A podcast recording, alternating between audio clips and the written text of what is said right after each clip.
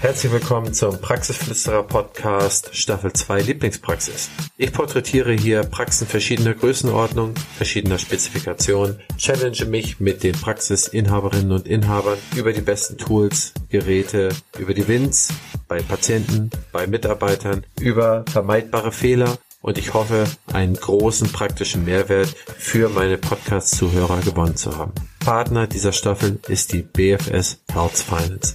Viel Spaß beim Zuhören. Mir war ganz wichtig und mein persönlicher Tipp wirklich auch, also Staffelstabübergabe, wirklich das anzuerkennen der Abgebergeneration, okay, da kommt eine neue Nummer eins, das ist der neue Praxisführer, der sagt auch, wo es lang geht. Entweder ich unterstütze das Ganze, aber bitte nicht torpedieren, nicht nach dem Motto die, die eigene Linie noch weiterfahren und dann haben wir eine Doppelspitze auf einmal da drin. Das ist für die Mitarbeiter auch super unangenehm, weil sie gar nicht wissen, naja, der eine ist jetzt äh, vertraglich zwar der Praxisinhaber oder mein Arbeitgeber, der andere äh, führt sich aber vielleicht doch noch so auf wie der, wie der geheime äh, Praxischef. Also das funktioniert nicht. Und das muss wirklich klar geregelt werden. Und deswegen war mein, meine Empfehlung, die ich jetzt nur weitergeben kann, wirklich so früh wie möglich in die eigene Verantwortung zu gehen und wirklich sagen, okay, ich kaufe die Praxis, ich übernehme die Praxis, aber ich führe sie auch mit allen Konsequenzen. Was im schlimmsten Fall eben auch bedeutet, dass man dann ein familiäres Arbeitsverhältnis auch auflösen muss, einfach um den Familiensegen zu behalten, aber auch eben sein ganzes Mitarbeiter- und Praxisteam nicht äh, komplett vor die Wand laufen zu lassen. Gast meines heutigen Podcasts ist Dr. Cyril Niederquell. Cyril führt eine Praxis bis 25 Mitarbeiter. Cyril hat die Praxis von seinen Eltern übernommen.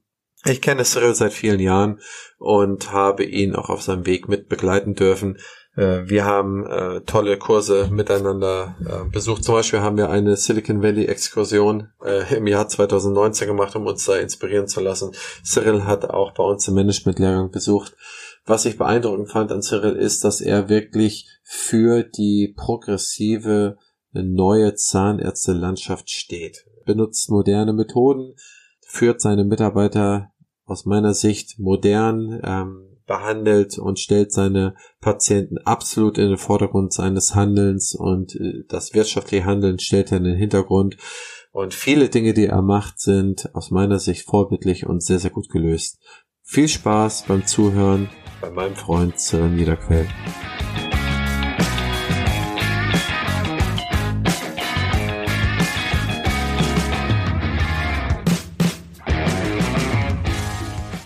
Herzlich willkommen zum heutigen Podcast, lieber Cyril. Ich freue mich, dass du mein Gast bist. Erzähl mal von dir. Wer bist du? Wo kommst du her? Hallo Christian, ich bin Cyril, ich bin 38 Jahre alt, bin Halbfranzose und lebe und wohne in der Hansestadt Korbach. Ja, und du bist ja Zahnarzt, bist niedergelassen, aber dahin, ja, sind ja äh, bis zu diesem Zeitpunkt sind ja einige Sachen passiert. Erzähl mal, warum hast du dich für die Zahnmedizin entschieden? Wie ist dein Weg bis zum jetzigen Zeitpunkt, wo du Niedergelassener und Praxisinhaber bist? Was hat sich da geeignet und warum bist du diesen Weg so gegangen? Ich bin in, mit einem familiären Hintergrund aufgewachsen. Äh, mein Vater hat eine Zahnarztpraxis vor 40 Jahren in Korbach gegründet.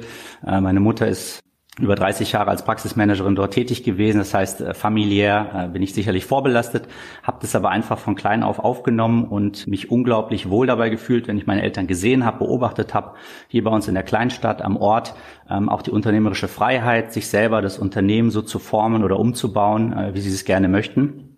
Das hat mich fasziniert und von Anfang an geprägt und so dass ich mich dann während eines Rotary Schüleraustausches in Mexiko dann dazu entschieden habe, damals in der 11. Klasse dann Zahnmedizin zu studieren, wenn ich wieder zurückkomme und Abitur fertig gebaut habe.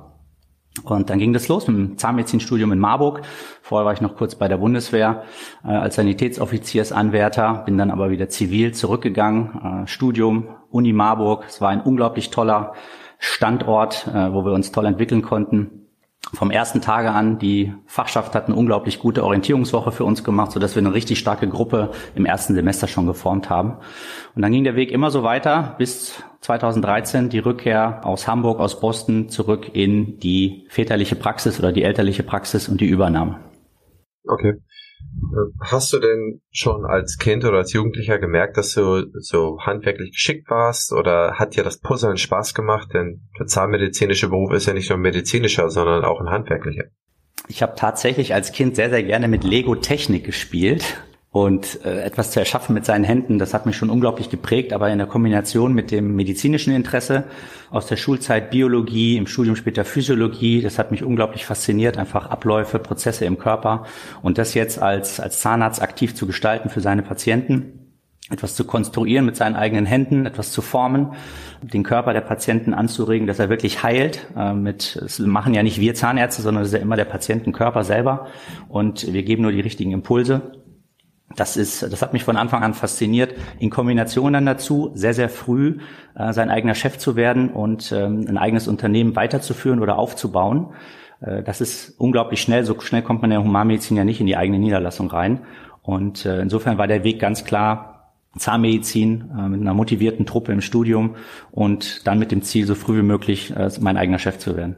Okay, cool. Hätte es denn für dich auch eine Möglichkeit bestanden, eine wissenschaftliche Karriere einzuschlagen? Ich meine, Marburg hat dir gefallen. War damals der Professor Frankenberger schon in Marburg? Ich war in der in der Fachschaft als ähm, studentischer Vertreter in den Auswahlverfahren für die neuen Professoren mit dabei, auch stimmberechtigt.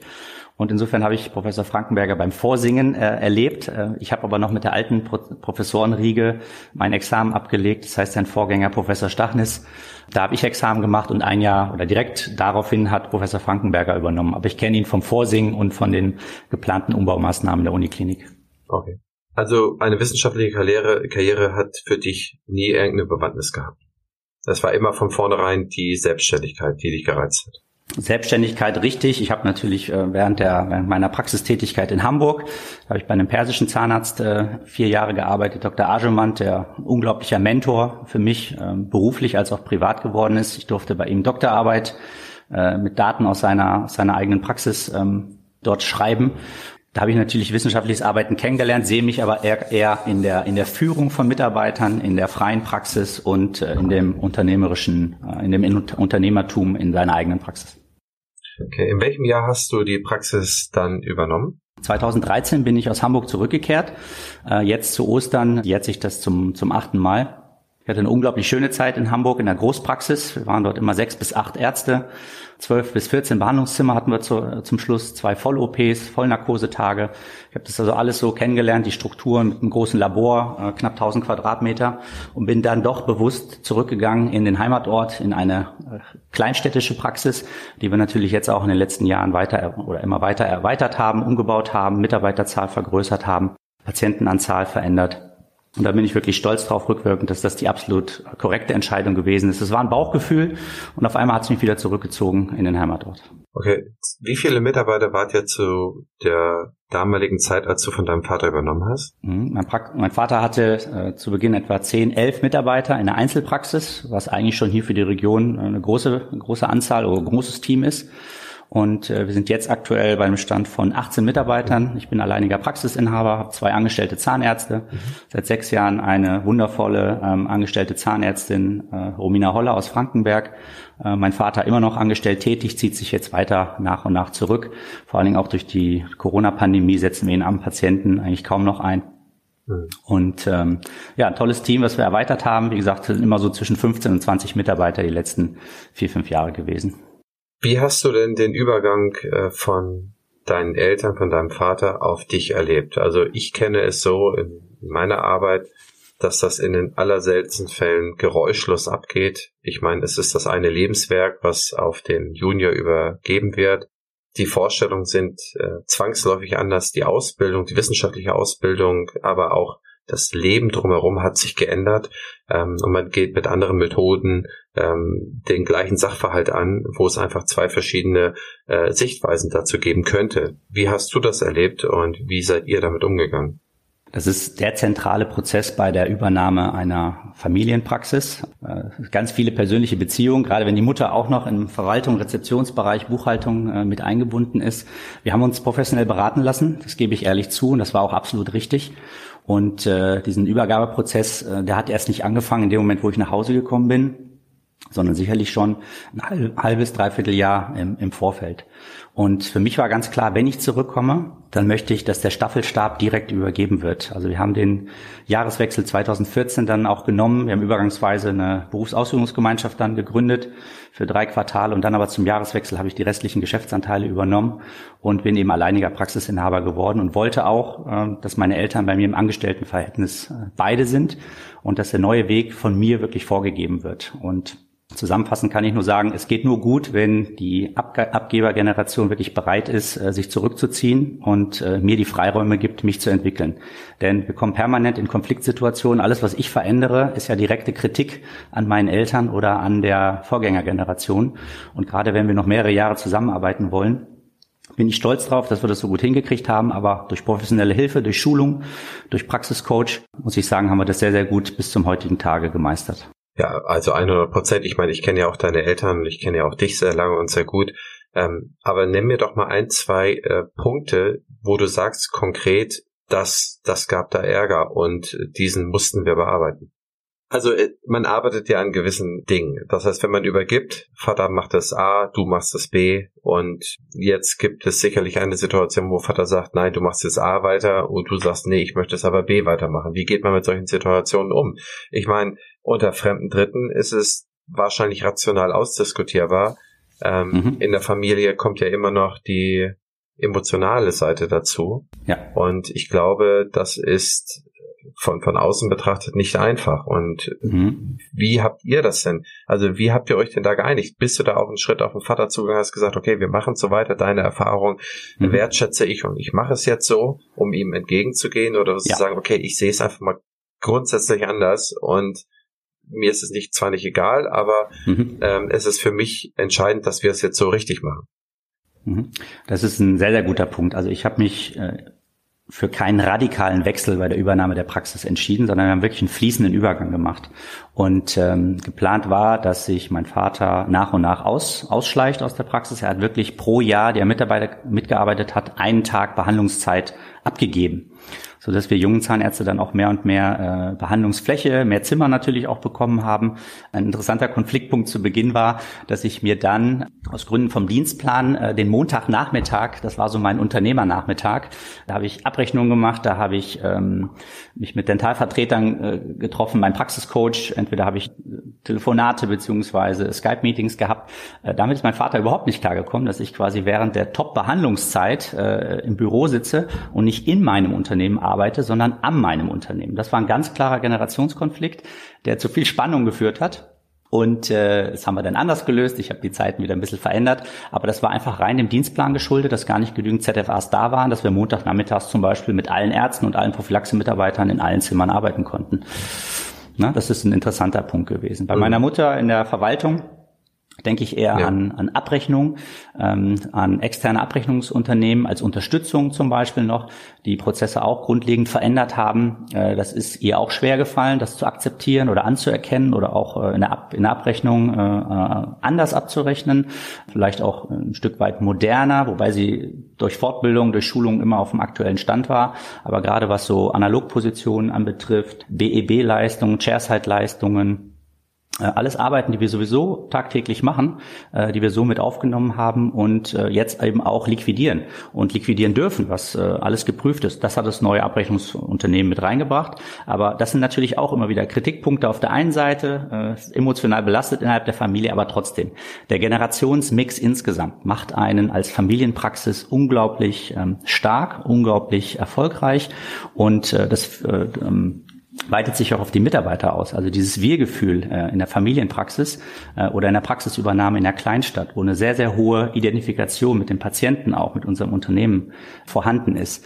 Ähm, das war toll zu sehen, wie, wie von allen Seiten das so positiv begleitet worden ist und dass trotz der Konflikte, die wir in der Familie hatten, äh, insgesamt wir uns bis heute super gut vertragen können und sie, ich denke, auch stolz sind auf die Veränderungen, die wir die letzten Jahre äh, durchgeführt haben ich meine, da kann man stolz drauf sein und der Prozess ist einfach so, wie du ihn gerade beschrieben hast. Und es läuft nirgends komplett reibungslos. Ähm, und man braucht auch die Reibung, um besser zu werden. Man wächst ja auch aneinander und miteinander weiter. Und wenn man das als einen Prozess begreift, wo sowohl der Senior als auch der Junior voneinander lernen kann. Das heißt, dein Vater ja. konnte viel von dir lernen und du konntest noch viel mehr von deinem Vater und von deiner Mutter lernen. Absolut, gegenseitig. Und wenn man das mhm. respektiert, mhm. dann glaube ich, hat man eine ganz tolle Chance, da aus dieser Symbiose ein, ein noch besseres Unternehmen, eine noch bessere medizinisch ambulante Einheit zu schaffen. Ich meine, ich komme selber aus einer Unternehmerfamilie. Ähm, meine Eltern sind Landwirte, wie du ja weißt, und die Landwirtschaft ist auch mhm. an meinen jüngeren Bruder übergegangen. Und wir haben ein herausragendes Verhältnis in der Familie, aber die, ähm, die Diskussionen waren dann, äh, waren dann, muss ich jetzt um 0,5 Zentimeter tiefer drillen, also die Saat in die Erde legen oder und die hast du als Bruder wahrscheinlich hautnah mitbekommen und äh, siehst, was das für ein Konfliktpotenzial hat mit neueren, moderneren Methoden. Genau, genau. Und dann hat der, hat der Senior gesagt, äh, du benutzt so viel Saat. Da hat der Junior gesagt, du benutzt äh, äh, viel zu wenig Saat, das macht gar keinen Sinn. Ja. Ne? Und dann äh, werden dann die Erkenntnisse von, von, von, von 30 Jahren Unterschied aus, aus der Lehre oder aus dem landwirtschaftlichen Studium werden miteinander verglichen. Und wenn du das rational betrachtest, kommst du schnell zum Ergebnis. Wenn du es emotional betrachtest, fühlst du dich natürlich als Senior immer äh, in, in, von links überholt ja. sozusagen, ne? Oder immer kritisiert. Jede Veränderung, ne? die wir, die genau. der Junior, die Junior-Generation genau. macht, wird direkt als als Kritik beziehungsweise als äh, auch hinterfragt. Und mir war ganz wichtig und mein persönlicher Tipp wirklich auch, also Staffelstabübergabe, wirklich das anzuerkennen der Abgebergeneration. Okay, da kommt eine neue Nummer eins, das ist der neue Praxisführer, der sagt auch, wo es lang geht. Mhm. Entweder ich unterstütze das Ganze, aber bitte nicht torpedieren, äh, nicht, äh, eine, nicht nach dem Motto die, die eigene Linie noch weiterfahren und dann haben wir eine Doppelspitze auf einmal da drin. Das ist für die Mitarbeiter auch super unangenehm, weil sie gar nicht wissen, naja, der eine ist jetzt äh, vertraglich zwar der Praxisinhaber oder mein, äh, mein Arbeitgeber, der andere führt sich aber vielleicht doch noch so auf wie der, wie der geheime äh, Praxischef. Also das funktioniert nicht. Und das muss wirklich klar geregelt werden. Und deswegen war mein, meine Empfehlung, ähm, kann ich, die ich jetzt nur weitergeben kann, wirklich so früh wie möglich in die eigene Verantwortung zu gehen und wirklich sagen, okay, ich kaufe die Praxis, ich übernehme die Praxis, aber ich führe sie auch mit allen Konsequenzen. Was im schlimmsten Fall eben auch bedeutet, dass man dann ein familiäres Arbeitsverhältnis auch auflösen muss, einfach um den Familiensegen zu behalten, aber auch eben sein ganzes Mitarbeiter- und Praxisteam nicht äh, komplett vor die Wand laufen zu lassen. Absolut bin ich, äh, bin ich ganz deiner Meinung wichtig, wie geht's deinem Vater denn damit? Hat dann, mhm. ist dein Vater ein glücklicher Mensch jetzt? Ist er rückbetrachtend äh, zufrieden mit dem Prozess gewesen? Also erzähl mal davon. Wir sehen uns weiterhin häufig. Er lässt sich immer wieder in der Praxis blicken. Jetzt stand 2021 und äh, wir haben letztes Jahr in der Corona-Pandemie äh, Praxis erweitert, umgebaut. Äh, war die Möglichkeit, in der Immobilie noch zwei weitere, zwei Wohnungen noch dazu zu nehmen und die Praxisfläche zu erweitern. Und das hat er jetzt alles mit begleitet und sieht es auch mit, äh, mit Stolz, äh, wie das Unternehmen sich entwickelt hat, wie wir gut durch die Corona-Pandemie, die ja noch nicht vorbei ist, aber gut durch die Krisensituation durchgekommen sind. Mhm. Und ich finde es unglaublich, die Wertschätzung äh, der Patienten immer noch gegenüber die meine Eltern vermissen. Also es vergeht kein Tag, wo äh, jemand fragt, sagt, wie geht's denn Ihren Eltern eigentlich? Ihre Mutter ist gar nicht mehr in der Rezeption, arbeitet denn Ihr Vater eigentlich noch am Patienten? Und ich darf so viele persönliche Grüße äh, und Grußworte überbringen und das macht mich äh, einfach stolz, in dieser Familienpraxis zu arbeiten. Also das auch jetzt noch nach so vielen Jahren von wirklich langjährigen Stammpatienten äh, dieses Gefühl bei jeder Prophylaxe-Sitzung zu bekommen, dass sie sich nach meinen Eltern erkunden, ob es ihnen gesundheitlich gut geht, was sie machen. Das ist, äh, das macht mich selber glücklich, äh, wenn das später mal äh, in meiner Zukunft Zukunft genauso sein sollte. Hm. Habt ihr denn damals bei der Übergabe eine Praxisbewertung vorgenommen und äh, gesagt, okay, ja. wir, wir stellen jetzt mal objektiv den Wert fest und dann bezahle ich ja. meine Eltern äh, damit oder wurde es einfach gesagt, Cyril, Vollkommen richtig. hier hast du die Praxis? Ähm, nee, nee, nee, nein, nein. Das haben wir wirklich äh, auch durch Beratung mit Steuerberater, mit äh, Praxisberater, äh, auch mit dir damals, was mein Übergabeprozess auch mit, mit begleitet, äh, wirklich gemacht, wie unter Fremden, wie unter fremden Dritten. Ähm, wir haben sogar zwei Praxisbewertungen gemacht. Die eine hat mein Vater aufgegeben von einem Depot, die andere habe ich aufgegeben. Und dann haben wir wirklich verglichen, was ist der Goodwill, wie viel ist die Praxis wert und natürlich dann der Substanzwert der Praxis auf der anderen äh, Seite. Der ist relativ einfach äh, festzustellen, äh, welche Geräte sind vorhanden, äh, wie sind die Abschreibungen, äh, wie viel, äh, ja, was haben wir jetzt für einen Wert da. Das hat ja wieder unterschiedliche Abschreibungen für dich nachher mit dem Praxiskaufpreis. Ähm, zu tun. Die einen Dinge, Substanzwert wird eben länger abgeschrieben, zehn Jahre, wenn ich es richtig im Kopf habe, und der Praxis äh, oder der Goodwill, der sogenannte imaginäre Wert, wird eben nur über fünf Jahre abgeschrieben. Wir haben uns dann wirklich auf eine Zahl geeinigt und auch, äh, um das fair zu haben, für meine Schwester zum Beispiel, hat es keinerlei Schenkung gegeben. Das hätte ja auch wieder Schenkungssteuer ausgelöst. Die kann durch Praxisbewertung vom Finanzamt in der Regel viel, viel zu hoch äh, bewertet werden. Also da werden Praxen äh, in, in, wirklich äh, astronomische Werte auf einmal vom Finanzamt äh, deklariert. Und dann kann es zu existenzvernichtenden äh, Schenkungssteuern auf einmal kommen, die gezahlt werden müssen. Also deswegen alles vertraglich geregelt, alles wie unter fremden Dritten mit offiziellen Verträgen inklusive Anstellungsverträge. All das wollte jetzt auch 2019 äh, die Steuerprüferin zum Beispiel bei mir sehen und vorgelegt haben, äh, die offiziellen Verträge und konnten wir alles aus der Schublade ziehen und war alles soweit da und ist alles auch unkompliziert dann überprüft und durchgegangen worden. Ja, ich finde das super, dass du das immer so schilderst, denn tatsächlich ist es so und wir erleben es immer wieder, dass die die weitläufige Meinung ist, wenn ich die Praxis meines Eltern, also meiner, meines Vaters oder meiner Mutter übernehme, also meiner Eltern, mhm. ähm, dann ist es ja für mich besser, weil ich sie günstiger bekomme. Aber das ist nee. nie der Punkt. Ich sage immer, der Punkt ist, du hast einen eingeführten Namen. Der zweite Punkt ist, die Praxis wurde dynastisch weitergeführt und hat dadurch einen einen so geringen Investitionsstau bis null Investitionsstau, weil die einfach bis zum letzten Tag top geführt wurde dann hast du deine Netzwerkeffekte, die du eigentlich schon durch deine Familie so lange aufgebaut hast, die kannst du dann auch weiter schöpfen. Und das sind dann äh, zwei, drei sehr wesentliche Punkte, die du nutzen kannst. Du brauchst ja. keine Verbilligung des, ähm, des Kaufpreises. Du brauchst da nichts geschenkt zu bekommen. Ist gar nicht nötig. Äh die Kredite gibt es von den Banken äh, problemlos. Das war fast eher ein Wettbewerb, welche Bank, welche Hausbank oder wer. Ja, ich weiß noch damals, dass, dass wir, wir da noch gebettelt haben, wo kriegen wir noch mal ein bisschen günstiger. Und das war ja damals schon, also es waren ja lachhaft günstige Zinsen. Ähm, ja, also auch schon vor äh, acht Jahren bei der Finanzierung, wie gesagt, ich habe die ganze Praxis auf zehn Jahre finanziert. Ähm, das heißt, das Ende ist jetzt sogar schon absehbar, was ein tolles Gefühl ist. Aber es hat natürlich auch bedeutet, jetzt äh, acht Jahre lang wirklich tagtäglich äh, unglaublich viel zu arbeiten, ähm, sich einzusetzen und äh, diese Schwungradpraxis auch mit der ganzen Vergrößerung und Erweiterung wirklich am Laufen zu halten und auch den folgenden Investitionen. Natürlich bei einer Übergabe, äh, Investitionsstau, ja, hast du es eben angesprochen, wie hoch ist der wirklich? Wir erleben ja auch bei uns in der Stadt, dass gewisse Praxen eben gar nicht äh, ja, zu verkaufen sind oder gar nicht abzugeben sind. Da wird auf einmal ein unglaubliches Patientenpotenzial frei, was sich verteilt über alle anderen Praxen. Kommen neue Patienten, ohne dass man irgendeine Werbemaßnahme äh, letztendlich machen muss oder ohne irgendein Marketing weil man am Standort eben vertreten ist, weil man bekannt ist, weil die ähm, Praxis schon übernommen ist. Es sind auch viele Patienten, die sich vorgestellt haben, gerade zu Beginn, die gesagt haben, naja, mein Zahnarzt hört auf, ich wollte jetzt nicht wieder zu einer anderen gehen, der vielleicht auch 60 oder paar 60 ist, dann in ein paar Jahren auch wieder aufhört, sondern ich wollte jetzt gerne wieder zu jemand Jungen gehen, der mit dem ich auch wieder 30, 40 Jahre lang äh, betreut werden kann oder alt werden kann.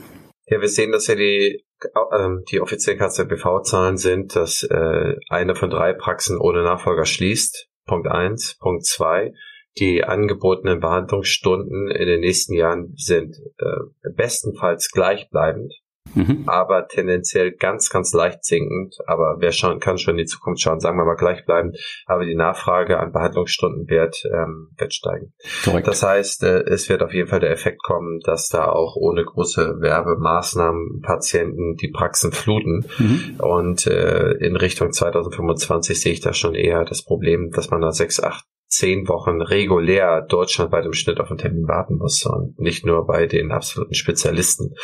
Also da sehen wir schon, dass auch die, die Gesetzgebung schon mit ähm, dem Terminservicegesetz zum Beispiel oder mit anderen Sachen da in die Richtung schon gegensteuert, dass äh, die sehen diese Zahlen ja auch und die sehen das ja da auch kommen. Mhm. Aber kommen wir noch mal zurück ja. ähm, zu der Praxisübergabe. Ich finde, das habt ihr, habt ihr sehr gut gemacht, das äh, sehr strukturiert gemacht. Das macht auch Sinn, ist genauso zu machen. Man sollte also für alle Zuhörerinnen und Zuhörer die Erwartung, dass man von seinem Eltern die Praxis ähm, äh, reduziert bekommt oder geschenkt bekommt, die braucht man gar nicht haben. Alles andere ist Nein. fein, sobald, solange ähm, äh, kräftig weiter investiert worden ist. Das heißt, wenn die Praxis runtergerockt ist, dann macht es vielleicht keinen Sinn, die zu übernehmen.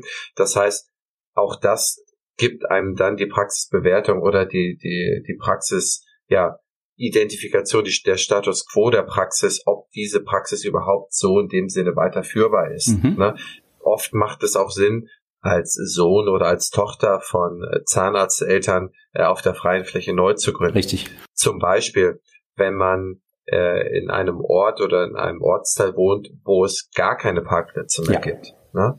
Äh, wo alles zugebaut ist. Da erlebe ich sehr häufig, es ist schon eine Anforderung, dass man relativ direkt oder in unmittelbarer Nähe der Praxis eine Parkmöglichkeit hat. Mhm. Äh, wenn man die nicht mehr hat oder es ist auch heutzutage über Aldis und Diddles bauen sie Wohnungen, bauen sie auch schon Praxen. Aber vor Aldi und Diddle hat man immer Top-Parkplätze. Da macht es auch vielleicht Sinn, äh, an solche Standorte hinzugehen. Das heißt, die Standortauswahl ist sicherlich zu beachten. Dann sind äh, die Zahlen aus der Praxis sehr genau zu betrachten, ja. ob es sinnvoll ist und ob bis zum letzten Moment investiert worden ist. Mhm. Und das alles lässt sich leicht objektiv rational feststellen. Also als Abgeber Praxisbewertung machen, feststellen, ähm, der, wie der Praxiswert ist, mhm. keinen Cent davon abweichen, denn wie du sagst, du hast jetzt so viele Jahre danach auch eine Finanzprüfung gehabt. Jeder hat eine Finanzprüfung, jeder hat irgendwann eine Außenprüfung, mhm. meist über drei Jahre. Und äh, da wird so etwas, wenn man so hier in eine Schätzung reinkommt, dann macht das nicht so viel Spaß. Ne? Und deswegen sind diese Sachen dann immer sehr wichtig und man freut sich in dem Moment, wo man sie hat und es auch so gemacht hat. Das stimmt, Aber Christian. Das, das finde ich ja sehr gut. Das habt ihr ja alles sehr strukturiert gemacht. Erzähl doch mal, wo steht ihr heute? Ihr seid bei insgesamt 18 äh, Personen inklusive Ärzte, richtig? Richtig, ganz genau. Ärzte habt ihr inklusive dir drei? Vier? Drei. Drei, okay. Wie viele Patienten habt ihr insgesamt? Ich habe eine Statistik gefahren in unserer Praxisverwaltungssoftware. Das haben wir sogar aufgegliedert auf Patienten pro Prophylaxe-Mitarbeiter pro Arzt. Die Statistik finde ich sehr, sehr interessant. Da sind natürlich Mehrfachzählungen drin, aber ich wollte damit über die letzten Jahre einfach sehen, ja, wie viele Patienten hat denn jeder von uns Behandlern, da zähle ich die Prophylaxe-Mitarbeiter absolut mit dazu, wirklich mindestens einmal im Jahr gesehen. Mhm. Ja, äh, da steht bei mir jetzt zum Beispiel eine Zahl 1328 für das Jahr 2020. 1820? 1328. 1328 sind, zum, sind äh, im letzten Jahr da Mindestens gewesen, einmal da mhm. gewesen. Mhm. Ne? Die kommen ja dann doch zu mehreren Terminen, mhm. aber mindestens einmal, um auch die Patienten, okay. die nur einmal zur Untersuchung zum Beispiel mhm. zu kommen. Dann aufgegliedert, wie viel sind davon Kassenpatienten, wie viel sind Privatpatienten, wobei das ganz ehrlich als Unterscheidung in der Zahnmedizin ja gar nicht so entscheidend nee, ist. Das stimmt. Ja. Denn äh, der Großteil der gesetzlich versicherten Patienten hat ja mit privaten Zuzahlungen in einer modernen mhm. Zahnarztpraxis zu tun, für Füllung, für Wurzelbehandlung, für Prothetik, für Zahnersatz, ähm, mhm. für alles, was so dazugehört. Insofern ist das eigentlich, finde ich, gar nicht so die richtige Kennzahl. Wie viele Privatpatienten habe ich jetzt? Äh, interessant ist, dass zum Beispiel meine angestellte Zahnärztin mit 1600 Patienten, also deutlich mehr Patienten, mindestens einmal gesehen hat im Jahr. Mein Vater hatte hier so Werte von den letzten Jahren 800, 600, 500. Gut, das sind ein bisschen weniger geworden, weil er immer Patienten äh, oder Tage, Tage abgegeben hat mhm. im Terminbuch. Die Prophylaxe-Mitarbeiter sehen ganz konstant in den letzten, ich habe hier Daten aus den letzten fünf Jahren, immer zwischen 570 und 630 Patienten, mindestens einmal. Das heißt, wenn man jetzt mal so den Quotienten nimmt, wenn ja, mhm. wenn man so bei 1300 Patienten ist und äh, es kommen 570 davon jedes Jahr zur Prophylaxe, Mhm. dann habt ihr da eine Quote von 40 Prozent eurer regulären Patienten kommen auch zur Prophylaxe. Die müsste noch viel höher sein, weil wir wirklich eine starke Prophylaxe-Praxis sind, schon aus der Historie raus. Äh, du guckst jetzt wirklich genau auf die Zahlen. Ich meine, dass die Prophylaxe-Quote, dass wir die ausgerechnet haben, dass die 65, 68 Prozent in den letzten Jahren gelegen ist. Also wirklich ein hoher Wert äh, an, an Patienten, die auch wirklich, ich meine, eine echte PZR, die echte Abrechnungsposition 1040 und nicht nur ZST, sondern die wirklich als Recall-Patienten regelmäßig regelmäßig bei uns im Prophylaxe. Nee, okay, ich verstehe. Aber mhm. ähm, also das heißt, ähm, von den Patienten, die in der Praxis gewesen sind, wie viele kommen mhm. zur Prophylaxe? Ähm, etwa zwei Drittel. Etwa zwei Drittel, sagst du da? Okay. Mhm. Cool. Und die kommen dann einmal im Jahr zur Prophylaxe? In der Regel viel, viel häufiger. Wir versuchen für die Patienten ein individuelles Recall-Intervall durch die Prophylaxeabteilung und durch die behandelnden Ärzte zu bestimmen. Das kann super gut äh, durch ein Kürzelsystem bei uns. Äh, wir haben als Praxisverwaltung äh, Dumpsoft ähm, schon vor der Praxisübernahme. Wir haben das auch weitergeführt. Auch meine Hamburger Praxis war eine äh, Dumpsoft-Praxis. Insofern kenne ich mich selber als Inhaber sehr, sehr gut mit der Software aus und kann die eigentlich vollumfänglich nutzen äh, Kürzelsystem. Ähm, da ist für jeden Patienten das patientenindividuelle Recall-Intervall ähm, mhm. eingestellt, sodass auch die Praxis Mitarbeiter an der Rezeption oder jeder, der telefonisch Termine ausmacht oder am besten noch im Behandlungszimmer nach der Prophylaxe sofort weiß, äh, in welchem Recall-Intervall kommt der Patient das nächste Mal wieder, was ist festgelegt, was für ein Zeitfenster braucht er, hat der Patient vielleicht nur fünf Teleskope und braucht nur einen Viertelstunden Prophylaxe-Termin ist er voll bezahnt mit Weisheitszähnen 32 und braucht dreiviertel Stunde 60 Minuten. All das kann man wunderbar übers Kürzelsystem erfassen, sodass jedem zu jedem Moment immer klar ist, wie er die Termine organisieren kann und wann er eigentlich wieder dran wäre. Und das finde ich ganz toll, wenn meine ZFAs oder die Prophylaxe-Mitarbeiter das von alleine steuern und ich gar nicht so hinterher sein muss und sagen, na, es wäre jetzt aber mal wieder Zeit für eine Zahnreinigung. Okay. Durchschnittlich von deinem Gefühl her, wie oft ja. kommt der compliante Patient ja. äh, im Jahr zur Prophylaxe? Was ist das Ziel, abgeleitet aus eurer Praxisphilosophie? Richtig. Ähm, die Praxisphilosophie ist ja, dass wir unseren interessierten Patienten lebenslang ihre eigenen Zähne bei bester Funktion, Ästhetik erhalten wollen. Und durch die Praxis Übernahme habe ich so viele Stammpatienten übernommen, die wirklich seit 40 Jahren jetzt bei uns sind. Drei Monate. Also ganz klar, alle, die die drei Monate, alle drei, vier Monate kommen, meistens Ehepaare zusammen, die sich gleich Doppeltermine buchen, äh, gleichzeitig auch in der Prophylaxe-Spalte, die buchen sich teilweise schon zwei, drei Termine im Voraus oder das ganze Jahr im Voraus schon fix ein. ist unglaublich, ähm, mit was für Gebissen, mit was für äh, Situationen diese Patienten immer noch auftreten, auch im Alter, Silver Generation beziehungsweise noch älter, mhm. Senioren oder höheres Seniorenalter. Feste eigene Zähne ist, äh, das war, als ich aus Hamburg zurückgekommen bin, eigentlich unglaublich. Ich gesagt habe, was, was ist hier in der Region los? Oder das liegt wirklich am Prophylaxe-Konzept schon vorher. Das habe ich nicht neu eingeführt. Mhm. Okay. Das heißt, der compliante Patient, das heißt, der, der sich äh, gut zeigt zu eurer Praxisphilosophie, ja. das ist es ja, äh, der kommt dreimal im Jahr und für den kannst du im Prinzip fast garantieren, äh, dass der sich, wenn der auch sonst in seinem Alltag äh, sich die Zähne so pflegt, dass der ja. bis ins hohe Alter, also lebenslang quasi mit festen bis Zähnen, absolut. dass er da Hast du schon oder habt ihr jetzt eigentlich schon von den viele Fälle gehabt in Richtung äh, Wurzelkaries. Das sind ja mhm. so diese ganz neuen mhm. Phänomene, wo auch zum. Beispiel der Professor Frankenberger, von mir sehr hochgeschätzte Professor Frankenberger, jetzt einen neuen Lehrstuhl in Marburg ausgeschrieben mhm. hat, nur für dieses Thema Wurzelkaries, ähm, mhm. Alterszahnheilkunde, weil das ja auch äh, Republik rauf und Republik runter, egal mit ja. wem ich spreche, wem ich hier im Podcast habe, sagt, okay, Haupt, äh, eins der Hauptthemen der Zukunft ist Wurzelkaries und die Leute verlieren innerhalb von 14 Tagen, äh, 14 Monaten verlieren die Leute alle ihre Zähne mit 70 mhm. oder 80. Hast du da auch schon was? Absolut, das kann ich bestätigen. Äh, wird aber aufgehalten dadurch, wenn Sie weiterhin regelmäßig kommen können, wenn Sie also nicht mobilitätseingeschränkt sind, wenn Sie die Praxis erreichen können. Äh, wir sehen das natürlich verstärkt bei unseren äh, zwei Altenheimen, mit denen wir Rahmenverträge haben, die wir, die wir, wo wir die Mitarbeiter screenen regelmäßig und untersuchen und dann geschlossen zu uns in die Praxis bringen. Das heißt, wir gehen raus in, ins Altenheim, machen dort Screening-Untersuchungen als freiwillige Maßnahme für, für alle Heimbewohner. Das nimmt nicht jeder an, aber zum Großteil ist die Einrichtungsleitung da schon hinterher, dass zumindest alle untersucht werden.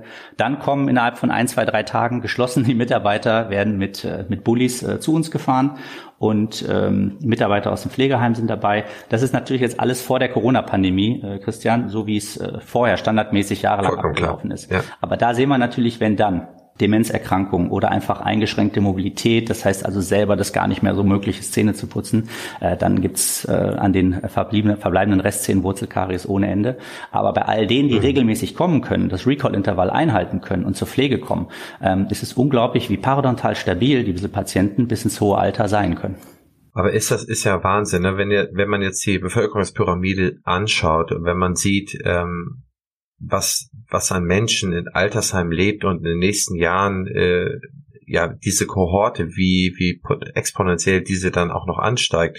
Und mhm. dann jetzt nochmal durch die Pandemie, wo man eh der, der Zugang sehr eingeschränkt ist zu denen, das muss ja, das ist es ja Sünde, das muss ja explodieren, äh, ähm, was da an Wurzelkaries in den Altersheimen schon aktuell vorliegt und was in nächster Zeit noch alles passieren wird. Mhm. Ähm, wie viele Altersheime betreut ihr oder mit wie vielen arbeitet ihr zusammen?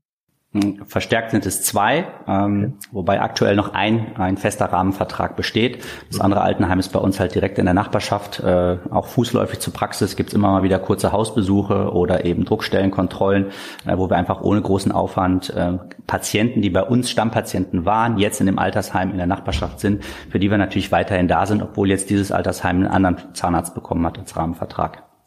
Das heißt du, also wie läuft das? Äh, erklär mal, wie das mhm. normalerweise läuft. Also man macht einen Rahmenvertrag mit einem, also das Altersheim macht mit einem Zahnarzt einen Rahmenvertrag? Ja, das ist richtig über die Landeszahnärztekammer äh, hier bei uns in Hessen. Ähm, ist jetzt schon vor ein paar Jahren her. Vorher gab es äh, letztendlich ähm, ja, Kooperationsverträge beziehungsweise wir betreuen zum Beispiel zwei Kindertagesstätten, zwei Kindergärten und eben hatten wir damals die letzten Jahre zwei Altenheime, für die wir verantwortlich waren. Das heißt, dass wir sowohl die ganz jungen Menschen unserer Gesellschaft als auch die, die eben dann 80, 90, 100 Jahre alt sind, genauso betreuen.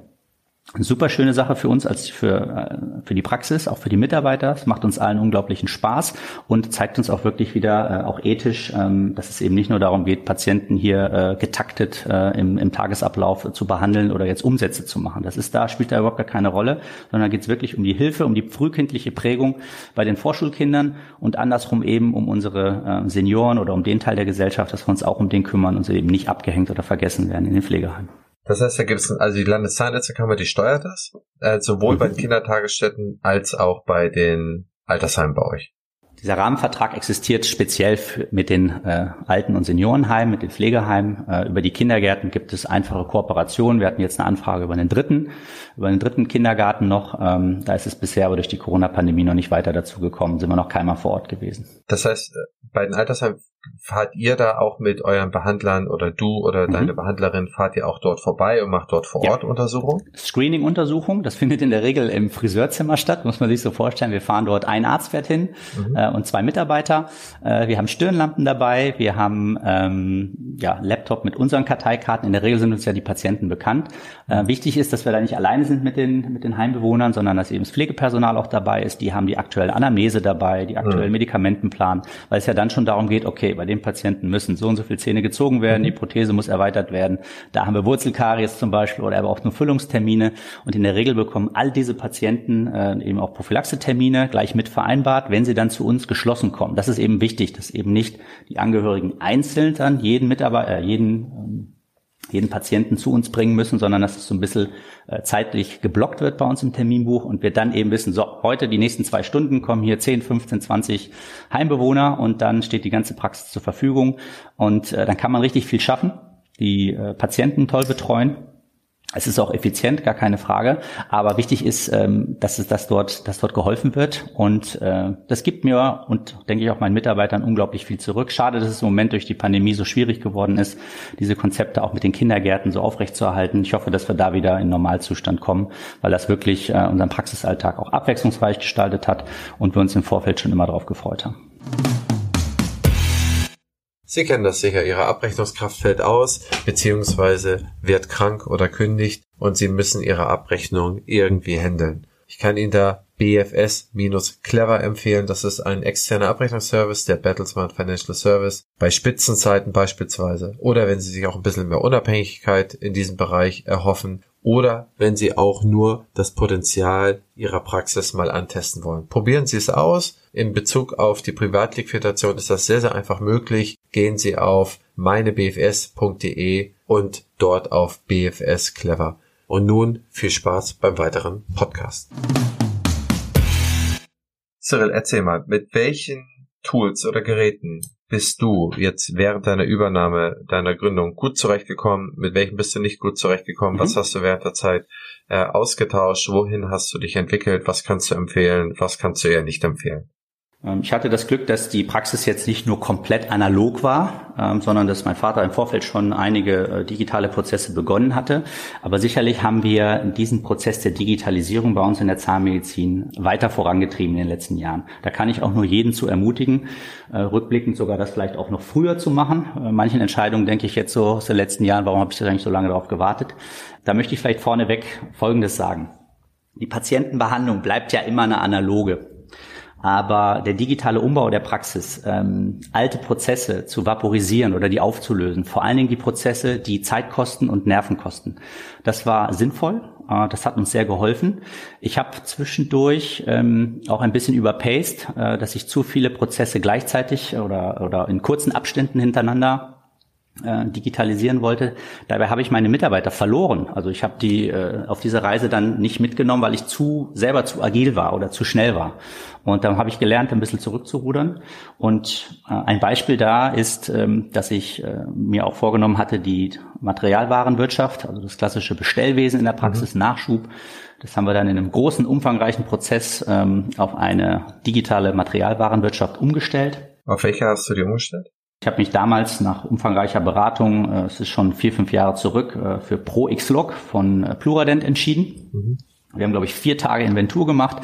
Alles wurde gelabelt, alles wurde gezählt. Scanner äh, zum Ausbuchen, äh, Infrarotscanner und so weiter und so fort. Mhm. Äh, letztendlich ist das System nie richtig gelebt worden und ich musste diese Software, obwohl sie viel Geld gekostet hat und die ganze Infrastruktur steht jetzt aktuell ungenutzt zum Beispiel wieder darum. Also wir sind dort wieder auf einen analogen Prozess zurückgegangen, weil sich auf einmal haben Materialien gefehlt, die bei uns standardmäßig nie gefehlt haben. Und das ist der Super-GAU. Also das darf überhaupt nicht sein, dass da auf einmal Packungen leer sind. Im Computer steht drin, die sind noch da. Eigentlich habe ich mir davon eine Sicherung oder eine Sicherheit äh, gewünscht, dass das System mehr oder weniger automatisch nachbestellt oder erkennt, wenn der Lagerbestand runtergeht, dass automatisch die Bestellung in den Ausgangskorb gelegt wird. Aber Faktor Mensch, wenn wir Pakete aufreißen und sie direkt nutzen, beziehungsweise doch die letzten Packungen nehmen und sie eben nicht ausbuchen, dann hast du immer ein Durcheinander in deinem Warenwirtschaftssystem und dem, was wirklich äh, bei dir im Schrank vorrätig ist. Das war zwischendurch katastrophal, gebe ich ehrlich zu.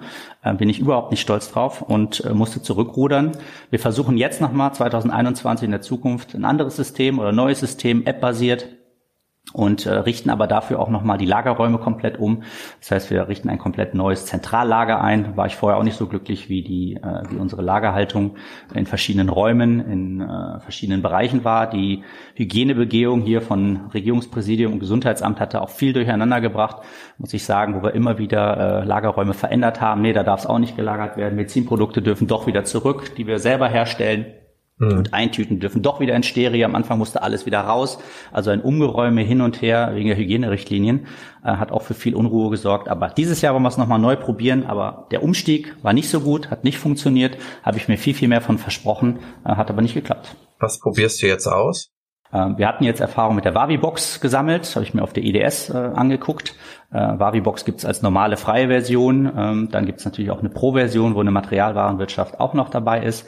Äh, Aera Online, das kennen auch viele meiner Kollegen. Da diskutieren wir natürlich wieder untereinander. Das ist überhaupt ein interessanter Punkt, Christian wenn wir uns jetzt äh, im Freundeskreis äh, treffen oder Studienkollegen, äh, wie wenig man eigentlich nur noch über fachliche Themen äh, äh spricht oder irgendwelche Operationstechniken oder gut mal neues Implantatsystem. Aber eigentlich geht es nur um Abläufe in der Praxis. Wie kann es noch effizienter werden? Was läuft? Welche Software ist gut? Äh, Digitalisierung. Das sind viel, viel spannendere Themen so äh, bei denen, die auch in der Verantwortung stehen und selber Praxisinhaber sind. Ja, das wird auch in Zukunft immer zunehmen. Das heißt, man wird ja auch, also gerade die progressive nachwachsende Generation wird sich ja auch viel mehr damit beschäftigen, an der Praxis zu arbeiten, als in mhm. der Praxis zu arbeiten und an der Praxis zu optimieren.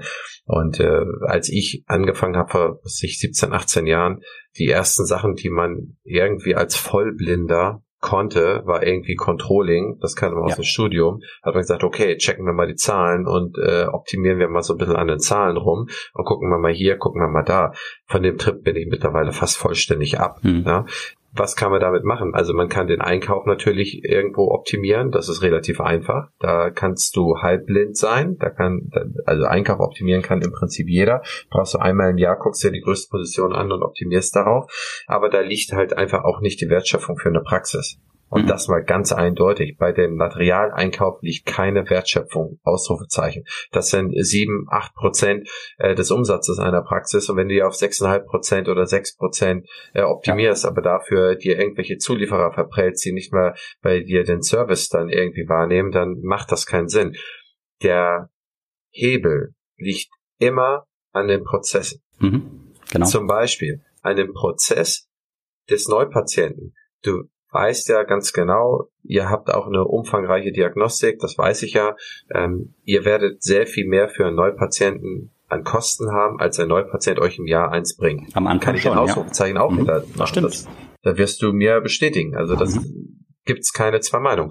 Deswegen ist es entscheidend, dass man über die äh, über die Lifetime de, des Kunden, dass man da auch schaut, okay, äh, wie kann ich dem helfen, wie kann ich den bestmögliche Diagnostik zukommen lassen, bestmögliche Behandlung. Mhm. Aber irgendwann muss ich ja auch daran denken, dass ich meine Mitarbeiter dann ja auch bezahlen muss und dass ich meine Kosten dann irgendwo auch decken muss. Ähm, und dann kommt es dann darauf an, wie kann ich diesen Prozess dann halt so machen, dass ich dann bei der dritten und vierten Behandlung nicht vergessen habe, was ich mir bei den ersten paar Behandlungen da aufgeschrieben habe, äh, so dass ich das dann auch umsetze, dass ich das auch nachhalte und so weiter. Das heißt, da optimieren wir einen Prozess ähm, über das zweite Jahr oder dritte Jahr Richtig. zum Beispiel. Oder wir optimieren einen Prozess, dass man unglaublich viele Therapiepläne aufstellt, äh, die man einfach nicht mehr nachgeht. Und da bist du dann halt, äh, wenn man es aus Profit-Sicht sieht, ähm, hast du halt sehr, sehr viel mehr Hebel, als wenn du jetzt nochmal optimierst an äh, der, dem Einkauf und ähm, nochmal optimierst an Materialkosten.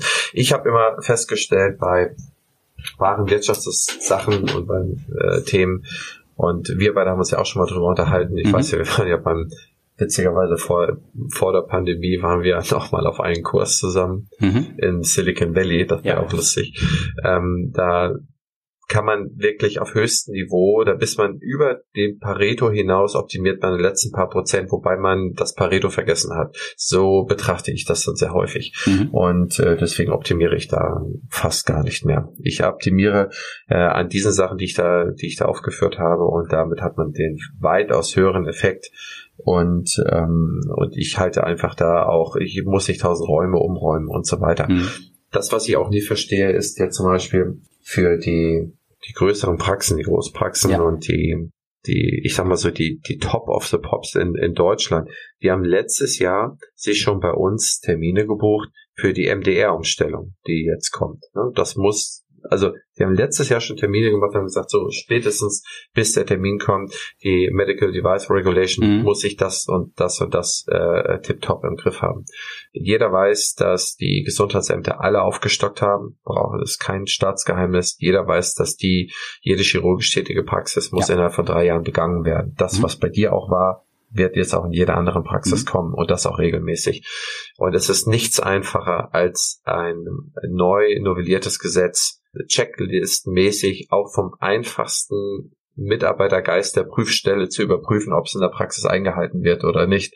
Das heißt, wenn ich Regierungspräsidium Hessen wäre und würde eine Praxis begehen, würde ich sagen, okay, was haben wir umgesetzt, was muss auf jeden Fall stimmen, das ist ja alles frisch und dann gehe ich jetzt mal mit dieser Checkliste durch die Praxis und habe ich innerhalb von zehn Minuten habe ich äh, habe ich den die Erfahrung, ob diese Praxis ähm, vernünftig arbeitet oder nicht und wenn sie da nicht vernünftig arbeitet, dann gehe ich einen Schritt tiefer. Mhm, ne? Stimmt. Und da halte ich halt sehr sehr viel ähm, da sehe ich halt sehr viel, Potenzial drin, dass man diese Grundprozesse im Griff hat, die gesetzlichen Pflichtsysteme, Hygiene, mhm. Datenschutz, äh, ja, Medizinprodukte, Themen, dass man die alle tiptop im Griff hat, bei QM. Und dass man dann im zweiten Schritt äh, an die Sachen rangeht, die zu optimieren. Ja? Richtig. Und, und, und viele sagen, weil es halt so einfach ist und weil es auch so ein, so ein einfacher Berater-Talk ist von Unwissenden, sagen, okay, gucken wir uns doch mal an, was bezahlt für Einmalhandschuhe? Ah, die könnte man für zwei Cent günstiger bekommen. Mhm. Und da weißt du ja auch ganz genau, dass das, äh, da brauchen wir nicht drüber reden. Nein, das stimmt. Also ich kann zu dem Punkt nur sagen, dass der Materialkostenanteil etwa so 10, 11 Prozent sind. Wir bieten einfach von unserem Behandlungskonzept noch äh, viele weitere Behandlungen an, Kieferorthopädie, Implantologie. Mhm. Das heißt, da kaufen wir einfach schon noch mehr Materialien ein. Das kann ich mhm. gar nicht so weit runterfahren oder auch mit, mit Verträgen, die wir dort verhandeln oder mit Rabatten. Und mhm die Umstellung mit Wavibox zum Beispiel, was wir da probiert haben, das hat zu einem absoluten Stau bei uns in der Buchhaltungsabteilung geführt, weil wir auf einmal nicht mhm. mehr Sammelrechnung bekommen haben von Pluradent oder Henry Schein, sondern auf einmal von mhm. ganz verschiedenen Depots, äh, weil die Bestellmitarbeiter quasi günstige Preise bekommen haben. Aber das bedeutet auf einmal haben wir auch äh, zig Rechnungen bekommen. Ja? Und äh, mhm. wieder, das hat also einfach viel, viel mehr Verwaltungsarbeit gemacht. Und da wollte ich auch wieder zurück. Und das ist auch ein Thema, was wir jetzt seit einem Jahr gemacht haben mhm. nach meiner äh, Steuerprüfung, der ersten Betriebsprüfung, die ich hatte von drei Jahren, dass ich äh, mhm. auch diese ganzen analogen Rechnungen ähm, versucht habe jetzt für die Zukunft. Das ist ja unglaublich, was ich als Praxisinhaber alles aufbewahren muss von der Praxis äh, mhm. für Aufbewahrungspflichten. Nicht nur für Patienten, sondern auch, äh, auch für mich selber, für mein Unternehmen. Also, da sind wir auf eine Software umgestiegen, die heißt DocuWare und versuchen unsere komplette Buchhaltung damit auch zu digitalisieren. Das ist, hat jetzt nichts mit Praxisabläufen zu tun, sondern nur rein unternehmerische Abläufe, Buchhaltung, Zuarbeit, Steuerbüro und eben auch, ähm, ja, für mich, ich kann jetzt über die App viel, viel besser über die letzten Jahre zurückgreifen, Rechnungen raussuchen, wenn ich die brauche, muss ich da immer lange, äh, lange Ordner wälzen oder Ordner wälzen mhm. lassen und mir irgendwelche analogen Rechnungen raussuchen. Damit bin ich sehr zufrieden, hat aber auch eine unglaubliche Lernkurve gehabt am Anfang, wirklich monatelang, bis die Software richtig lief, so wie wir das wollten. Aber jetzt äh, rückwärts betrachtet freue ich mich schon auf die nächste Betriebsprüfung, wenn die dann voll digital äh, stattfindet und ich nicht ordnerweise äh, Umzugskartons zum äh, Steuerberater schicken muss. Ja, kann ich komplett bestätigen. Wir haben vor einiger Zeit eine Prophylaxe-Shop für eine große Praxis gebaut und der beste Shop, also den man, den man so haben kann, digital, ist eigentlich Shopify, dieses kanadische Unternehmen. Das also hört sich an wie Spotify, aber mhm. das ist wirklich das Einfachste, was man machen kann. Das ist klug, übersichtlich, macht Sinn. Aber die Schnittstelle zum Dativ-System, Ne? Mhm. Also der Marktführer in Deutschland äh, zum Import-Export-Rechnung, ja. also so dass man das alles vernünftig aufbereiten kann, ist von Shopify einfach nicht mhm. gut gelöst. Da gibt es mhm. andere Shopsysteme, die es besser gelöst haben. Das heißt, man musste sich zwangsläufig für ein aus meiner Sicht bedeutend schlechteres Shopsystem entscheiden, mhm. weil da die Schnittstelle zu Dativ besser war, weil ich nachher diese Probleme auch kenne, wenn man jetzt zum Beispiel eine Betriebsprüfung hast, wie du sagst, man mhm. hat tausende von Rechnungen, man kriegt sie nicht mehr zugeordnet. Und dem, der Sekunde, wo sie kommen, reißt man eine Briefumschlag auf, legt den in irgendeinen Stapel, heftet den, bucht den ein, heftet den weg, haftet den weg, aber jede Nachfrage vom Finanzamt kriegst du nicht sauber beantwortet. Also das ist immer sehr anstrengend. Da kommen manchmal Lieferscheine nicht mit. Ich habe es oft gehabt, dass Lieferscheine vorgezeigt werden müssen, mhm. gerade bei äh, Verbrauchsmaterialien in Praxen, die man noch sehr gut privat nutzen kann, mhm. dass dann die Lieferscheine einfach auch nicht mitgekommen sind. Und die gab's dann einfach nicht mehr. Und dann wurde gesagt, okay, wozu braucht ihr so viel von Zahnpasta eigentlich? also verschickt ihr die alle an den. Patienten oder wozu braucht ihr so viel A, B, C? Ich möchte jetzt hier mhm. nicht irgendwelche, irgendwelche äh, Schwarzmach-Hacks geben, aber das passiert ja natürlich, ne? Nein, muss man aufpassen und alles wirklich mit Belegen entsprechend dokumentieren. Das war in der Prüfung gar kein Problem, aber es war eben alles analog. Das hatte mich dann eben gestört und das wollte ich eben auch. Wenn dich das zwei Wochen vor der Behandlung abhält, dann, dann hast du da auch, hast du da auch einen Case. Ne? Die Prozesse haben wir jetzt ja so strukturiert, dass ich ja. da als Inhaber ja gar nicht mehr so viel mit zu tun habe, außer dass ich die Rechnung jetzt am, am, am iPhone äh, wunderbar freigeben kann. Also es geht mir eigentlich um Folgendes. Du hast vorhin gefragt, ähm, Umbau, Praxisübernahme, Digitalisierung. Darauf wollte ich gern zurückkommen. Alte Prozesse, die Zeit und Nerven gekostet haben, wollte ich ich vaporisieren. Die wollte ich gerne weghaben. Und dieser digitale Umbau, der geht immer noch weiter. Es ist nicht verboten, analoge Löcher in der Praxis zu haben. Das finde ich überhaupt erstmal nichts Schlimmes, sondern ich habe auch versucht, nur umzustellen, zu digitalisieren, da wo es sinnvoll war, also wo wir Prozesse auch wirklich äh, optimieren konnten und nicht auf äh, radikal alles jetzt umzustellen. Wir haben ein paar Jahre gebraucht, bis wir ähm, unser altes analoges OPG äh, rausgeschmissen haben. Der Entwickler hat einfach viel zu lange noch gehalten. Ich wollte ihn gerne schon viel, viel früher tauschen jetzt die letzten zwei, drei Jahre röntgen wir endlich voll digital, nicht nur Kleinbild, sondern auch die großen. Äh, DVT ist auch vorbereitet dafür. Wir sind letztes Jahr äh, umgestiegen auf einen Prime-Scan, auf einen Intraoral-Scanner. Ich hatte vorher ein, zwei Jahre immer ein Testgerät, äh, ein Carestream-Gerät getestet dieser Scanner macht unglaublich viel Freude jeden Tag, nicht nur mir, sondern auch den Mitarbeitern, wenn die selber scannen für die Kieferorthopädie, Aligner-Therapie, durchsichtige Zahnschienenkorrektur, Retainer-Herstellung, äh, alles was dazugehört. Das ist unglaublich. Ich bin auch über die Präzision und die Passung äh, zufrieden. Wir arbeiten mit einem voll digitalen Labor zusammen. Die haben eine Außenstelle bei uns in unseren, in unseren Praxisräumen mieten unser Eigenlabor und haben eine super intensive Zusammenarbeit, was sich in den letzten Jahren unglaublich äh, weiterentwickelt hat. Und das gehört eben auch alles dazu. Also nicht nur bis zu meiner Praxistür am Ende, sondern wie geht es eigentlich weiter mit unseren Zahntechnikern in diesem ganzen Workflow. Äh, und mein Ziel war damit einfach eine positive Veränderung für das ganze, für die ganze Erlebniswelt meiner Zahnarztpraxis ähm, zu ermöglichen. Ja. Nutzt du eigentlich ein Online-Terminbuch? Wir ähm, hatten erste Erfahrungen damit gemacht, sind davon aber wieder ein bisschen zurückgegangen oder zurückgekommen. Das heißt, äh, wir nutzen als Patienteninformationssystem Infoscope, Symedico aus Kassel. Und ähm, da haben wir die Möglichkeit, dass äh, auch Online-Termine ähm, gesteuert oder gebucht werden können. Wir hatten das über Dumpsoft auch mal probiert sind aber da wieder ein bisschen zurück auf das klassische Telefon, aber eben auch vor allen Dingen äh, immer mehr und mehr Patienten gerade buchen ihre Prophylaxe-Termine per E-Mail schon im Vorfeld.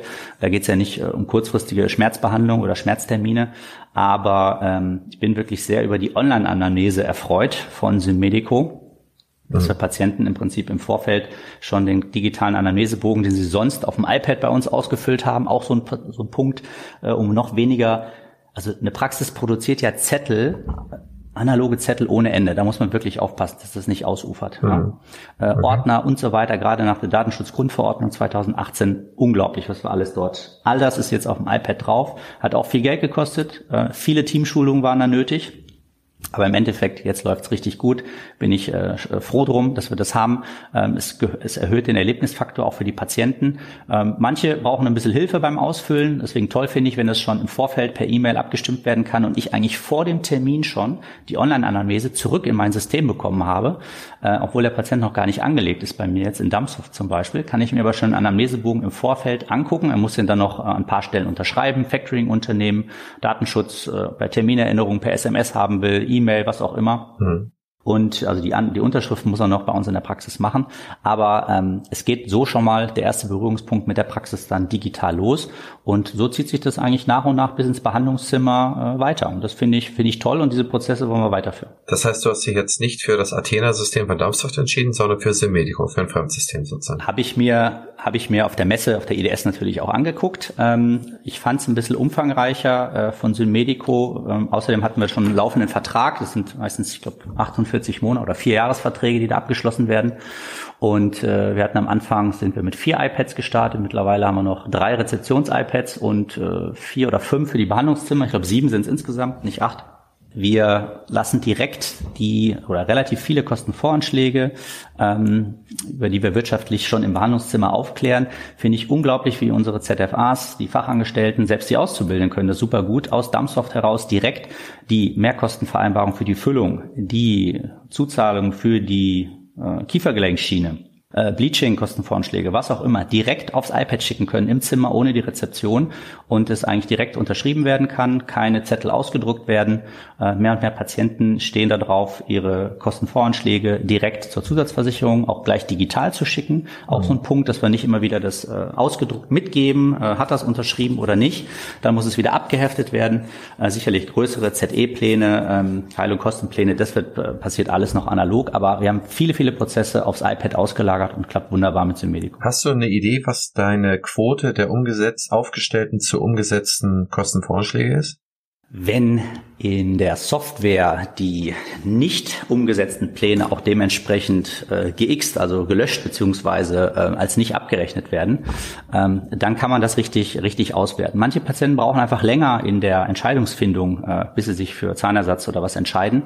Äh, wir sind ein bisschen davon weggegangen, jetzt drei, vier Varianten auszurechnen. Das macht unglaublich viel Arbeit das in der stimmt. Verwaltung, viele Kostenvoranschläge. Das dauert, das dauert ja pro Patient eine halbe Stunde locker. Das muss also muss richtig, ja jeder Patient blockiert. Das weiß ja kein Patient, ja. dass dass man da wirklich händisch eine halbe Stunde locker mhm. sitzt, um Therapievorschläge zu machen. Hast du so ein Bauchgefühl ungefähr, was du sagst, die Hälfte aller Kostenvoranschläge setze ich um oder ein Drittel oder zwei Drittel?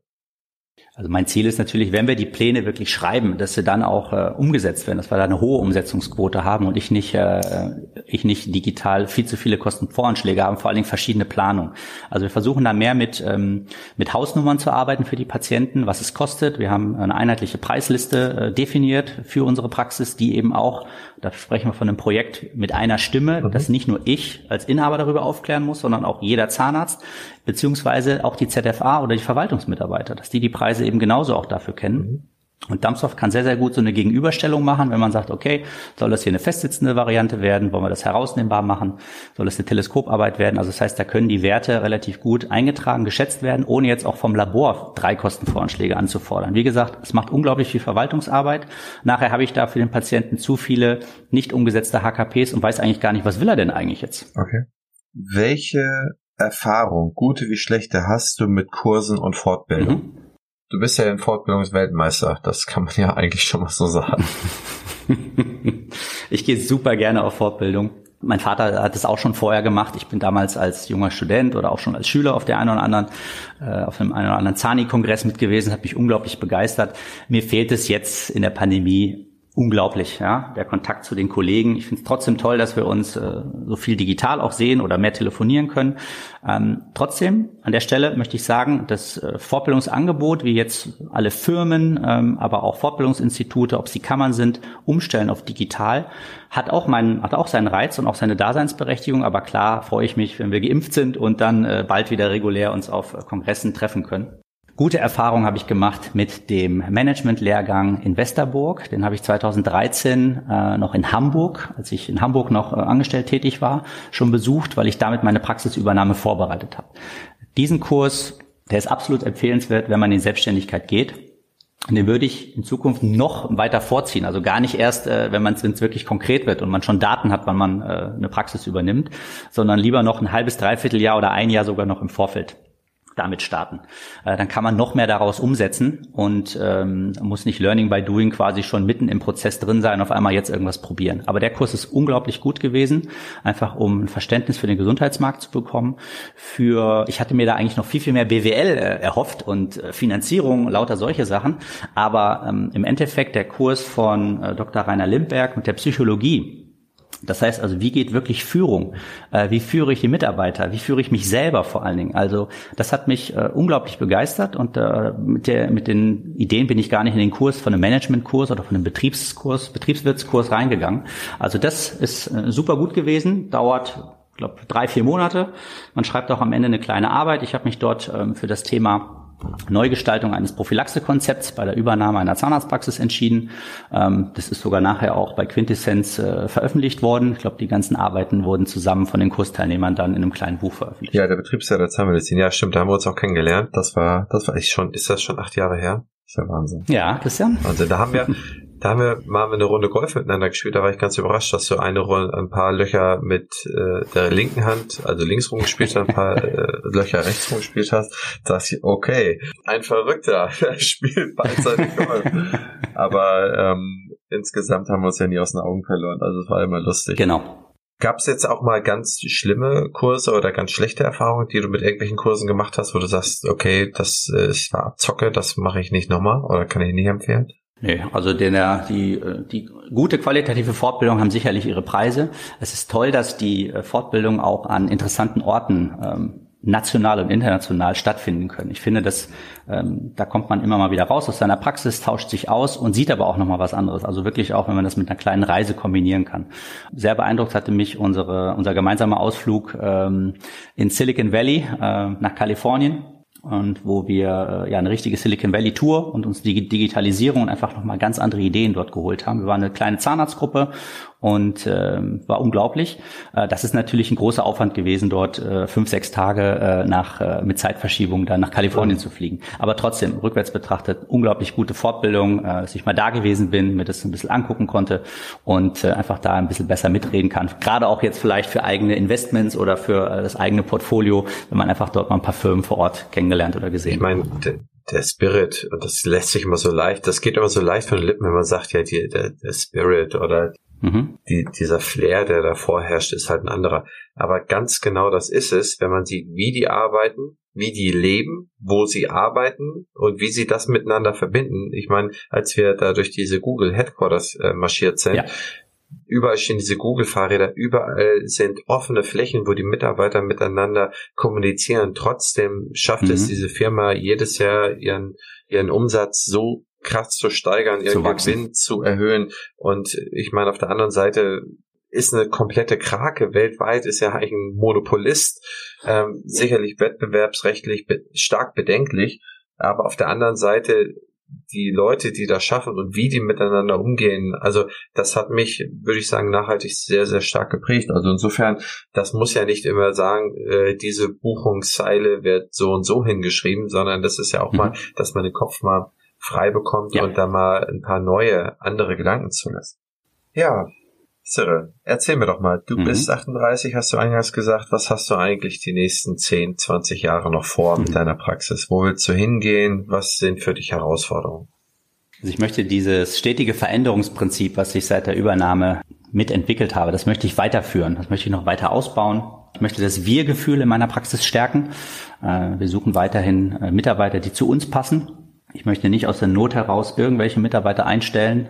Wir haben sehr gute Erfahrungen gemacht mit dem Thema Ausbildung. Das heißt also wirklich unsere eigenen ZFAs, unsere eigenen Mitarbeiter auf uns zu prägen, äh, mit dem ganz klaren Ziel, sie bei uns zu behalten und weiterzuführen in der Zukunft. Also äh, es gibt ja aktuell wenig freie äh, ZFAs, die irgendwie auf dem Markt auf Stellenanzeigen irgendwie reagieren. Also wir Gefühl stärken. Ich brauche nämlich mein Team. Ich kann das ja gar nicht alles äh, alleine bewerkstelligen.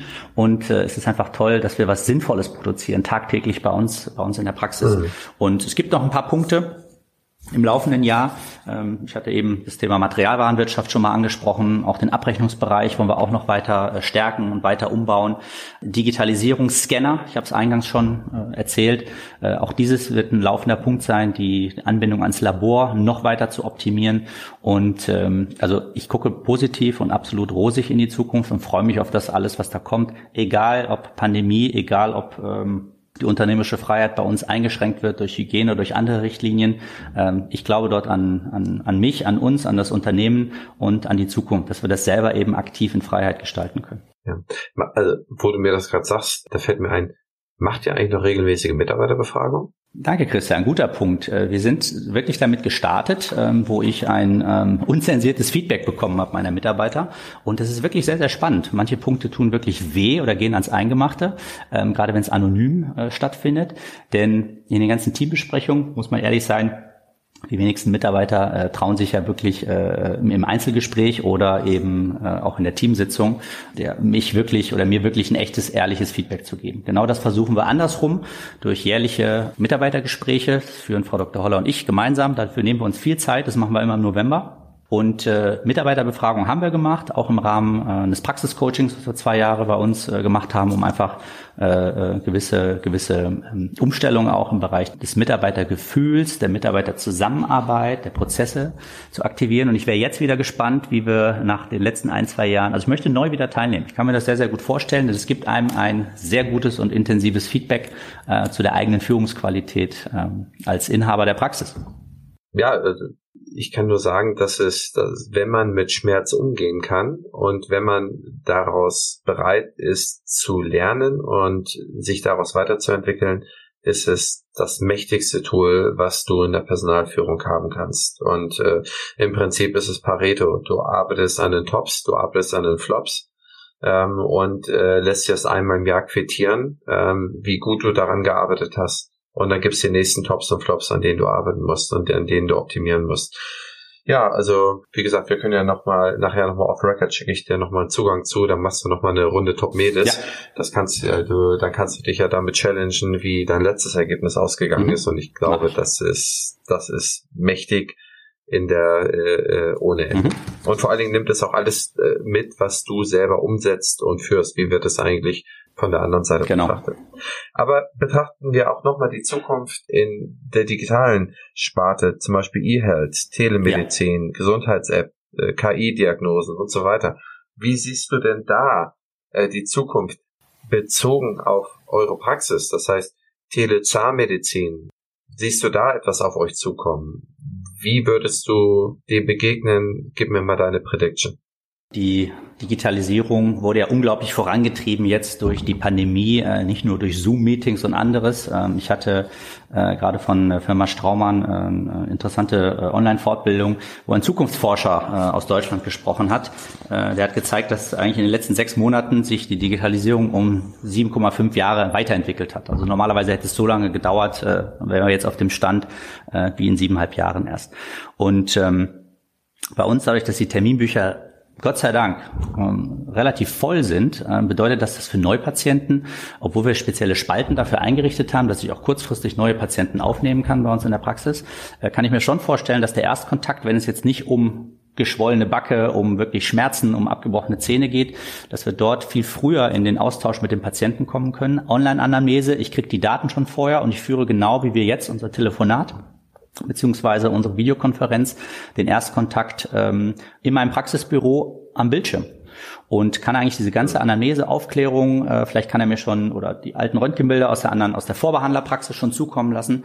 Ähm, das würde bedeuten, dass ich eher mit dem Patienten in Kontakt komme. Da bereiten wir uns dieses Jahr darauf vor. Service, technische äh, Ausstattung haben wir schon dafür besorgt, denn während der Pandemie ist mir schon aufgefallen, dass mehr und mehr äh, Patientenrückrufe, Telefonate bei mir ins Terminbuch eingetragen worden sind. Ähm, das habe ich natürlich nicht so gerne, wenn das kreuz und quer über den Tag verteilt ist, sondern dann würde ich die lieber gerne äh, gestaffelt mhm. oder gesammelt abarbeiten. Aber das ist sicherlich ein, ein Zukunftskonzept. Neuaufnahmen ähm, schon als Telemedizin im Vorfeld, gerade wenn es jetzt nicht darum geht, dass sofort aktiv in den nächsten Tagen kurzfristig behandelt werden muss. Mhm. Oftmals ist es ja doch so, dass Patienten sich dann vorstellen, sagen, naja, jetzt habe ich ein akutes Zahnproblem, Schmerzen, Beschwerden äh, und da brauche ich auch äh, aktive Hilfe. Und äh, dann möchten sie wechseln, weil sie vielleicht was Tolles gehört haben oder unseren Social-Media-Auftritt gefolgt haben oder einfach eine persönliche Empfehlung aus einem Verwandten- oder Arbeitskollegenkreis bekommen haben. Aber für die generellen wechselwilligen Patienten kann ich mir das sehr, sehr gut vorstellen, dass wir das in diesem Format äh, digital am Bildschirm, ähm, telefonisch und mit Videokonferenz sehr, sehr gut im Vorfeld schon abbilden können. Cool. Ich freue mich drauf, ja, dass du das umsetzt und dass man das vielleicht in den nächsten Jahren mal bei dir sieht. Vielleicht mal mhm. ein Projekt für 22, 23. Ja, ich glaube schon, dass wir das dieses Jahr schon für 21 ja. direkt schon äh, direkt ja, schon jetzt. Gut. Es ist ja noch früh im Jahr und äh, dass wir das direkt jetzt kurzfristig, gar nicht so lange warten, agil, das ist im Moment gefordert, wirklich äh, kurzfristig auch umdenken und Prozesse grundlegend zu verändern. Ja, freut mich zu hören. Cyril, eine der letzten Fragen. Mhm. Wenn du jetzt, du bist ja jetzt auch eh noch sehr jung und so weiter, aber jetzt hast du da einen 27, 28-jährigen Zahnarzt oder Zahnärztin und möchtest denen einen Tipp geben und du bist ja nur mhm. zehn Jahre älter, aber diese zehn Jahre sind ja quasi, ähm, du sprichst mit einem Millennial. Wie, was für einen Tipp würdest du denen geben aus deiner Erfahrung heraus? Also traut euch in die Niederlassung, ähm, werdet selbstständig. Ähm, es ist kein Problem, man muss nicht in der Großstadt sein. Ich habe da nun selber äh, gelebt und gearbeitet. Es ist äh, super interessant, auch in ein lokales, kleines Mittelzentrum zu gehen oder sogar in einen ländlicheren Bereich oder dörflich geprägt. Man hat eine unglaublich hohe ähm, Wertschätzung der Patienten gegenüber, der Anerkennung. Das ist natürlich in der Großstadt ganz genauso, das weiß ich. Aber traut euch in die Niederlassung, ähm, lasst euch gut beraten, hört aber natürlich auf euer Bauchgefühl. Äh, zu viele Berater äh, die ähm, unterschiedliche Dinge erzählen können, einen auch ganz schön verwirren.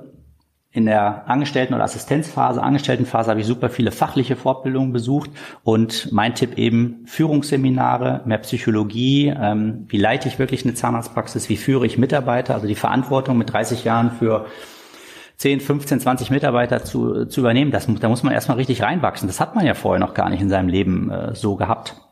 Und das ist unglaublich, die, die ersten Jahre, äh, auf was für Prüfungen man auch äh, gestellt wird, aus seinem eigenen Team raus.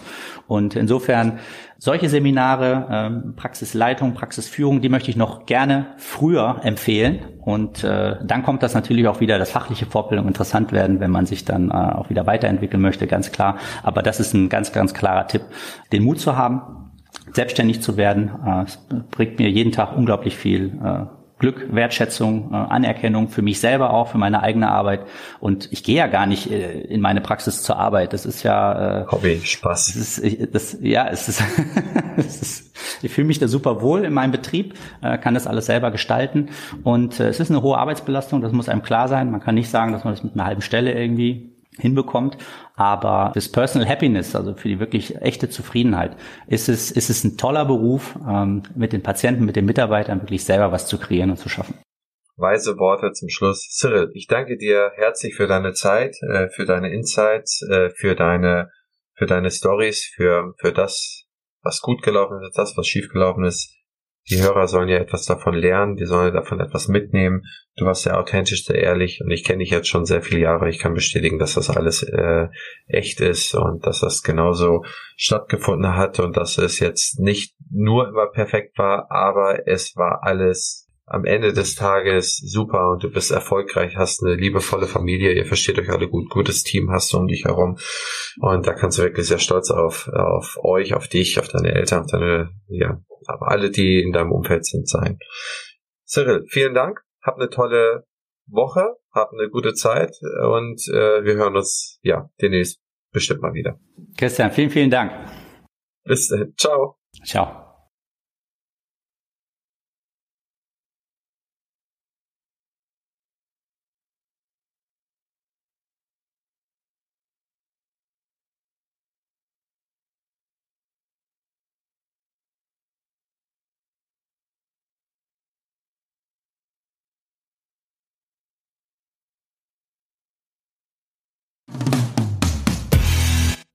Publisher dieses Podcastes ist die OptiHealth Consulting GmbH. Wir beraten in der Praxisabgabe, in der Praxisgründung, in der Prozessoptimierung, sei es MDR, sei es Hygiene, sei es QM, sowohl als auch in der Besserung der Customer Journeys, also in der Einbestellungssystematik, in der Neupatientengewinnung, als auch in der Bestandskunden, Bestandspatientenoptimierung und dergleichen. Wenn Sie beispielsweise mal Hilfe brauchen oder auch einfach nur schauen, wo steht Ihre Praxis und wie kann man sie weiterentwickeln, dann haben wir so etwas wie eine Potenzialanalyse. Da gehen wir in die Praxis rein, schauen uns alles an und geben Ihnen eine ganz klare Gangrichtung, wie Sie was erreichen können und wie Sie was heben oder bessern können. Ihr Christian Henrizi.